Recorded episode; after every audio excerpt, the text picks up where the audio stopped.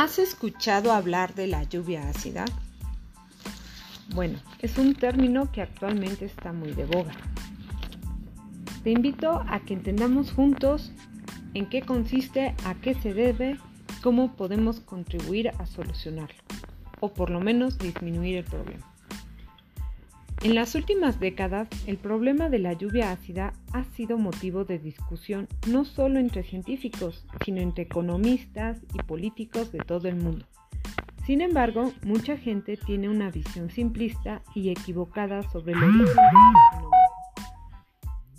sus efectos y cómo puede controlarse. Se trata de un problema complejo desde el punto de vista químico y social es uno de esos temas que nadie debe debatir e ignorar.